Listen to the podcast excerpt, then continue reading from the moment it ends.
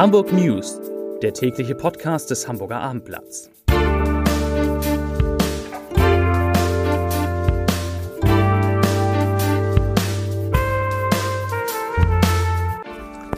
Herzlich willkommen. Mein Name ist Lars Heider und heute geht es in diesem Podcast um weitere Lockerung der Corona-Regeln in Hamburg. Ja, Sie, ihr habt richtig gehört. Der Hamburger Senat hat trotz steigender Infektionszahlen seine Corona-Regeln gelockert. Freuen wir uns drüber. Weitere Themen. Hamburg wird im September zur weltweiten Nummer 1, was Spitzensport betrifft. Die Kitas in der Stadt erhalten ein großes Lob und das Elbe Einkaufszentrum musste heute geräumt werden. Warum? Dazu gleich mehr. Zunächst aber, wie immer, die Top 5, die 5 meistgelesenen Texte auf www.abendblatt.de. Auf Platz 5 tödlicher Unfall auf A7, LKW kippt auf Fahrer. Auf Platz 4 Aufregung um Corona-Fall an Gymnasium in Harvestehude. Auf Platz 3 Bismarck-Denkmal, CDU empört über Stefanie von Berg. Auf Platz 2 Brand im Elbe Einkaufszentrum, Dämmwolle hat Feuer gefangen. Und auf Platz 1 Hamburg lockert Regeln für Hotels, Fußball und Grundschule. Das waren die Top 5.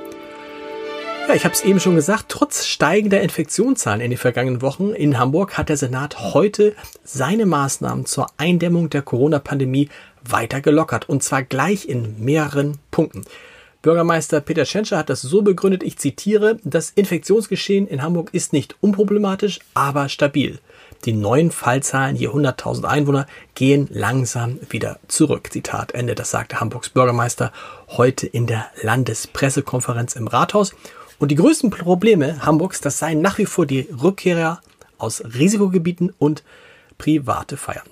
Diese beiden Probleme, darüber will man auch mit, will Peter Schenscher auch mit der Bundeskanzlerin am Donnerstag sprechen, mit der Bundeskanzlerin und den anderen Ministerpräsidenten. Heute hat Hamburg aber schon mal unabhängig davon Lockerungen bekannt gegeben und das, die sehen wie folgt aus. Ich fasse sie mal schnell zusammen. Hotels und Gaststätten in Hamburg, die dürfen Essen jetzt wieder in Buffetform anbieten. Da war Hamburg allerdings auch das letzte Bundesland, wo das noch verboten war. Dann die Regel, dass sich in einem Geschäft nur eine Person pro 10 Quadratmeter Fläche aufhalten darf, die wird aufgehoben. Sportarten wie Handball, Fußball, Basketball und alles, was es noch so gibt, sind wieder erlaubt, auch im Wettkampfmodus, wenn, darauf kommt es jetzt an, maximal 30 Personen beteiligt sind, also auf dem Spielfeld, die richtig aktiv sind.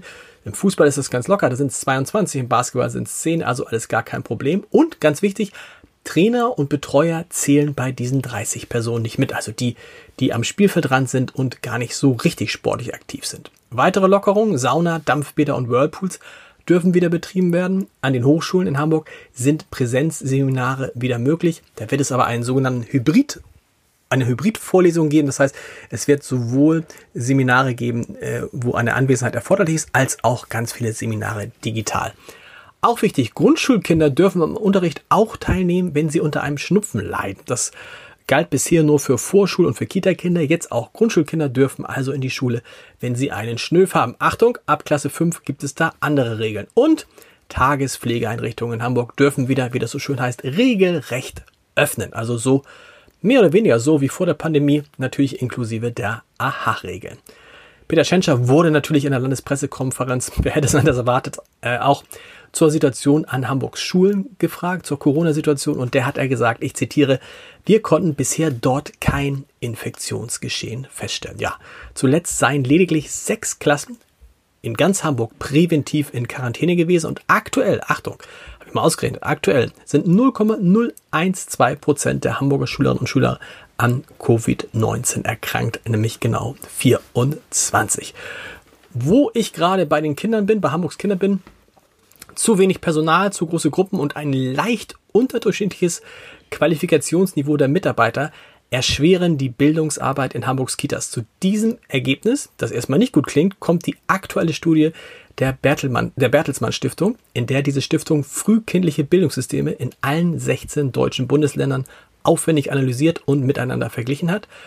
Doch so verheerend wie das Fazit der Stiftung auf den ersten Blick wirkt, ist es gar nicht, denn im Gegenteil, was die Verbesserung der Personalschlüssel anlangt, da wird Hamburg sogar eine bundesweit herausragende Entwicklung bescheinigt. Mehr dazu lesen Sie, lest ihr auf www.abendblatt.de. Ich habe es eben gerade gesagt, Wettkampfsport ist in der Stadt wieder möglich und Weltklasse-Sport gibt es bald auch. Im September stehen, Achtung, zwei Weltmeisterschaften im Triathlon und das Top-Tennisturnier am Roten Baum in Hamburg an. Und ganz ehrlich, Sport auf diesem Niveau gibt es im nächsten Monat in keiner anderen Stadt auf dieser schönen Welt. Die Triathleten, die ermitteln am 5. und 6. September im Stadtpark ihre Titelträger auf der Sprintdistanz und in der Mixstaffel und das Tennisturnier am Roten Baum, das wird tatsächlich das attraktivste seit zwölf Jahren. Achtung, fünf Top, wieso sage ich so oft Achtung, egal. Fünf Top-10-Spieler schlagen vom 20. bis zum 27. September an der Hallerstraße auf insgesamt zwölf der Top 20 der Weltrangliste. Der Hamburger Alexander Zverev, unser Superstar, hat zwar noch nicht zugesagt, für ihn liegt jedoch eine Wildcard bereit. Und ja, während beim Triathlon keine Zuschauer zugelassen sind, dürfen, Stand heute, mindestens 1000 Besucher ins Tennisstadion. Die Veranstalter hoffen natürlich noch auf mehr, denn die Anlage ist ja gerade erst für 10 Millionen Euro renoviert worden. Zu einer Geschichte, die auch schon ein paar Mal anklang in diesem Podcast. Es hat heute Morgen einen Großalarm am Elbe Einkaufszentrum, dem EEZ an der Ostdorfer Landstraße gegeben, kennt glaube ich jeder. Ähm, dort musste am Mittag wegen eines Feuers an der westlichen Fassade musste das, der gesamte komplett, Komplex komplett geräumt werden. Kunden und Mitarbeiter mussten nach dem Alarm sofort alle Gebäude verlassen. Die Feuerwehr rückte mit zwei Löschzügen und 45 Leuten an. Da ist offensichtlich, sind offensichtlich Dämmstoffe in Brand geraten. Inzwischen hat sich die Lage aber schon wieder beruhigt. Ja, nicht ganz so laut, sondern heimisch und leise, wie in einem guten Krimi, hat auf St. Pauli jetzt auch das Imperialtheater seinen Spielbetrieb wieder aufgenommen.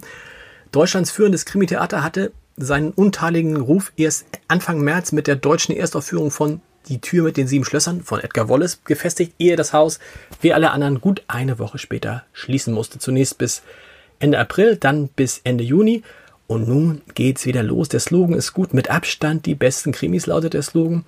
80 Zuschauer dürfen in den normalerweise 272 Plätze fassenden Saal und beim Einlass können die Zuschauer an der Foyerbar gleich die Getränke für die Pause ordern und diese werden auf Wunsch sogar an den Platz gebracht. Das ist aber nicht der, der Clou. Im Imperialtheater der Clou ist ein Einbahnstraßensystem, das den Mindestabstand von 1,50 Meter in jeder Situation gewährleisten soll. Das Gros der Gäste geht, wie auch nach der Vorstellung durch zwei Notausgänge hinaus. Im gesamten Theater müssen natürlich Masken getragen werden, allerdings nur solange man nicht auf seinen Plätzen sitzt. Ja, und ehrlich gesagt, äh, die Tür mit den, mit den Schlössern, das Stück, das hatte schon eine Auslastung von 100% vor Corona und hat jetzt wieder eine ähnliche Auslastung. Allerdings, ich habe es eben gesagt, heißt natürlich 100% jetzt was ganz anderes. Zum Podcast-Tipp des Tages. Es ist noch gar nicht lange her, dass Michael Otremba einen Rekord an touristischen Übernachtungen in Hamburg verkünden konnte. Den übrigens 19. Übernachtungsrekord in Folge. Das war im Februar. Und äh, wir erinnern uns alle, der Chef des Hamburg Tourismus beendete seine Pressekonferenz damals mit den Worten, dass im nächsten Jahr dann natürlich Gästerekord Nummer 20 folgen werde. Doch dann kam Corona und im April, die Zahl ist wirklich unglaublich, im April wurden in Hamburg nur noch 80.000 statt sonst 1,3 Millionen Übernachtungen registriert.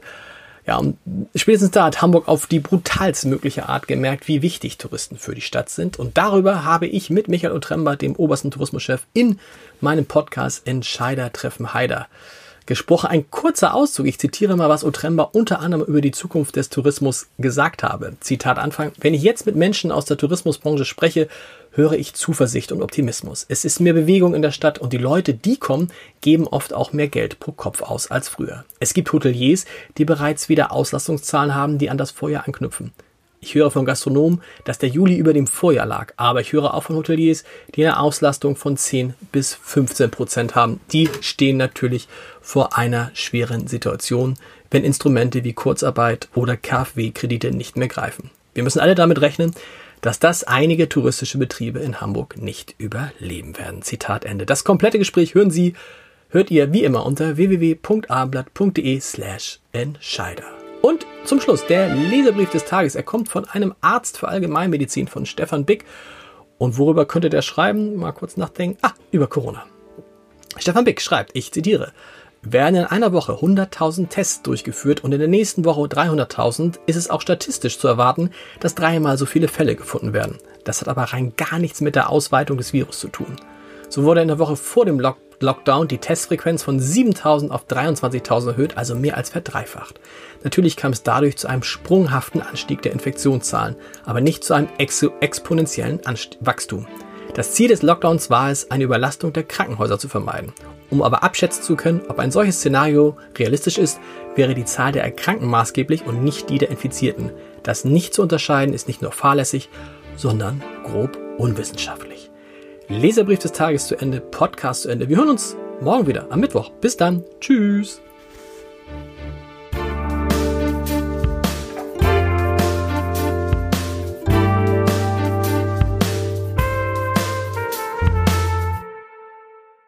Weitere Podcasts vom Hamburger Abendblatt finden Sie auf abendblatt.de slash podcast.